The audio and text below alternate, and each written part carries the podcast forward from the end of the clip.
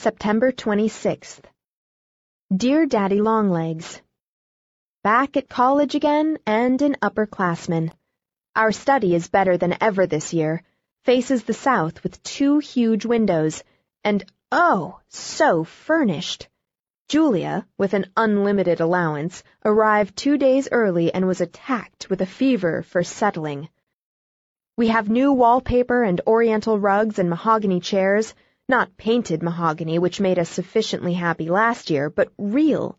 It's very gorgeous, but I don't feel as though I belonged in it. I'm nervous all the time for fear I'll get an ink spot in the wrong place. And, Daddy, I found your letter waiting for me. Uh, pardon, I mean your secretary's. Will you kindly convey to me a comprehensible reason why I should not accept that scholarship? I don't understand your objection in the least. But anyway, it won't do the slightest good for you to object, for I've already accepted it, and I am not going to change. That sounds a little impertinent, but I don't mean it so. I suppose you feel that when you set out to educate me, you'd like to finish the work and put a neat period, in the shape of a diploma, at the end. But look at it just a second from my point of view. I shall owe my education to you just as much as though I let you pay for the whole of it, but I won't be quite so much indebted.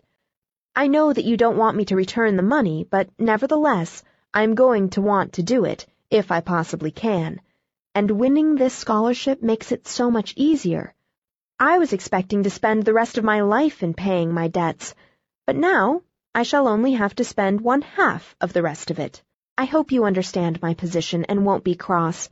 The allowance I shall still most gratefully accept. It requires an allowance to live up to Julia and her furniture.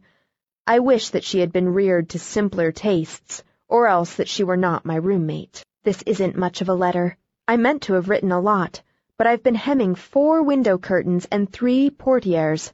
I'm glad you can't see the length of the stitches, and polishing a brass desk set with tooth powder, very uphill work, and sawing off picture wire with manicure scissors, and unpacking four boxes of books and putting away two trunkfuls of clothes.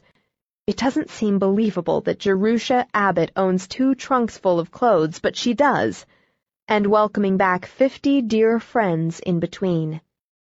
Opening day is a joyous occasion.